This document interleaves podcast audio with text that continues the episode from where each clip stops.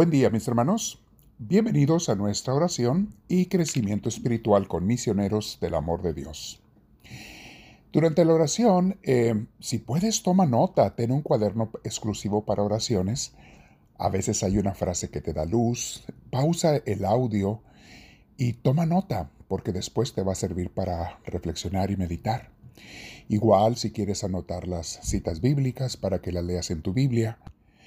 Y también no tienes que escuchar estos audios todos de corrido. Páusalos cuando quieras y ponte a meditar en, la luz que Dios te acaba de dar. A veces es una frase que decimos en la oración o en la reflexión. A veces esa frase te hace pensar en otra verdad espiritual de tu vida. Siéntete con la libertad de pausar cuando quieras estos audios. No es necesario que los oigas de corrido. La oración o este audio de 10 minutos no tiene nada de malo que te tome 20 o 30 escucharlo. Y sobre todo, mi hermana, mi hermano, al final, dale un tiempo a Dios para digerir la comida que te acaba de dar. Es el tiempo exclusivo entre tú y Dios. Ese tiempo de intimidad, de amistad, de cariño, de amor, entre tú y Dios. Siempre hazlo, mi hermano, por favor. Muy bien, Siéntate derechita, derechito. Vamos a permitir que Dios nos dé su paz, respirando profundo pero con mucha serenidad varias veces.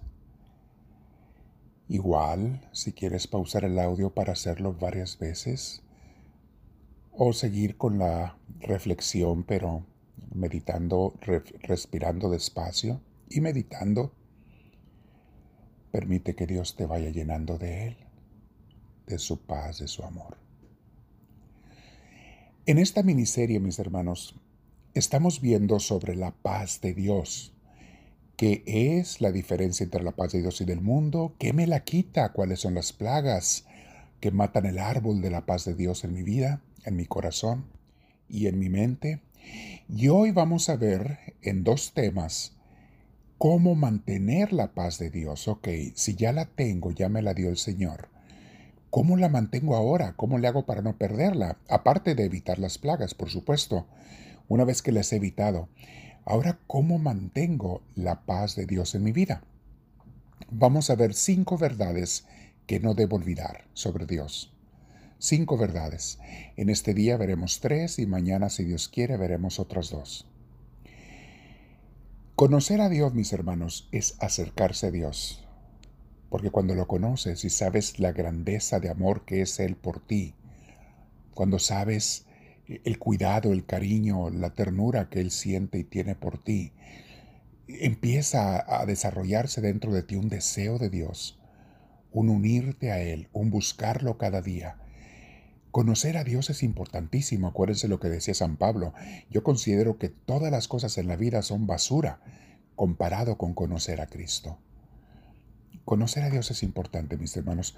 Una buena iglesia, una sana teología y enseñanza te va a llevar a conocer a Dios, de acuerdo como Cristo nos lo enseñó, a meditarlo y a hacerlo parte esencial de tu vida.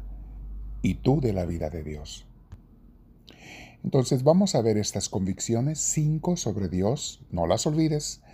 Hoy tres, mañana dos ¿Cuáles son esas convicciones que no debo nunca de soltar sobre Dios? Primera convicción, primera verdad que no debo olvidar.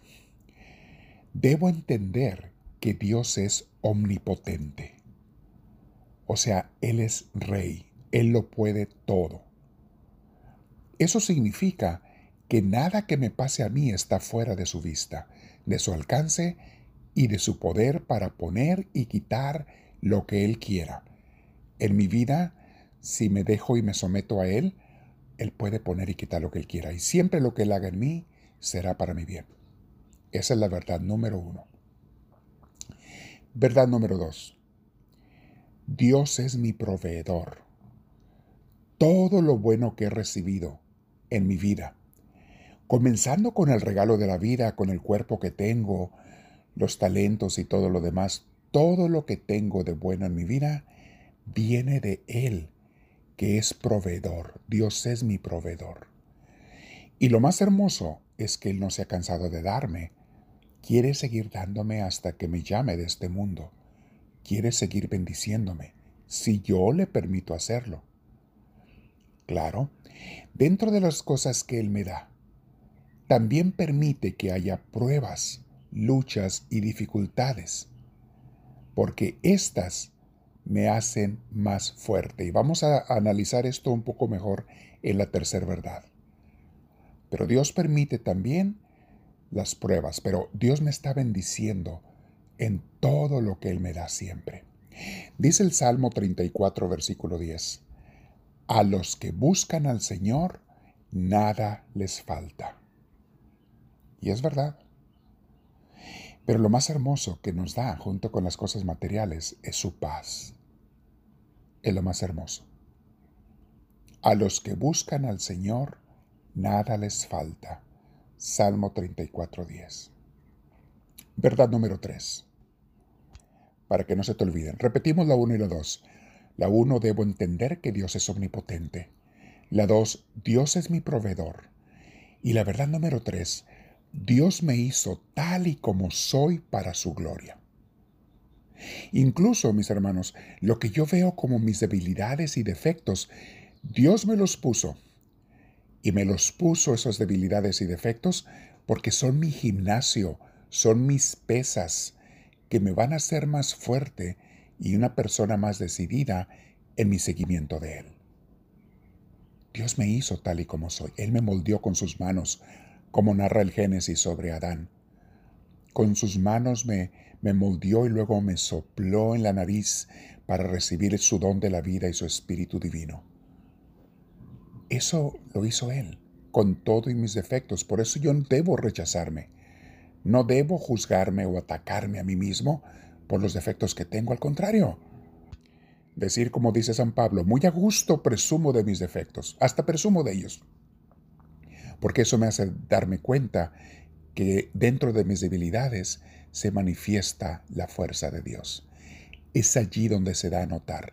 La luz brilla más en la oscuridad. Prender un reflector en mediodía a la luz del sol ni se va a notar. Pero préndelo en la noche y verás cómo brilla y cómo se nota. Igual, la luz de Dios en medio de mis oscuridades brilla tremendamente. Dice el Salmo 139, versículo 13 y siguientes. Dice, Tú fuiste, Señor, quien formó todo mi cuerpo. Tú me formaste en el vientre de mi madre. Te alabo porque estoy maravillado, porque es maravilloso lo que has hecho. De ello estoy convencido. Tus ojos vieron mi cuerpo en formación. Todo eso estaba escrito en tu libro Fíjense, aquí está. Todo lo que hiciste en mí estaba escrito en tu libro, era tu plan. Habías señalado hasta los días de mi vida cuando aún no existía ninguno de ellos. Palabra de Dios. Señor, estas tres primeras verdades, faltan dos para mañana, pero me son las que, si estoy consciente de ellas, van a hacer que no pierda tu paz, Señor. Debo entender que tú eres omnipotente, no olvidarlo, que tú eres mi proveedor y que tú me hiciste tal como soy. Y mañana voy a meditar en las otras dos. Voy a repasarlo, Señor, voy a quedarme otros diez o veinte minutos o más, lo que tú quieras en oración. Enséñame, Señor, lo que me quieras enseñar. Que yo nunca pierda tu paz, no solamente para que yo la tenga, sino para que también la dé. La comunique a mis hermanos, para que sea un ministerio en mi vida para que te sirva, para que cumpla con la misión que me has dado en esta vida. Por eso hoy, Señor, me voy a quedar en oración. Voy a repetir si es necesario este, este audio, o voy a leer citas bíblicas, o te voy a preguntar directamente en mi corazón. Y te digo, háblame, Señor, que tu siervo te escucha.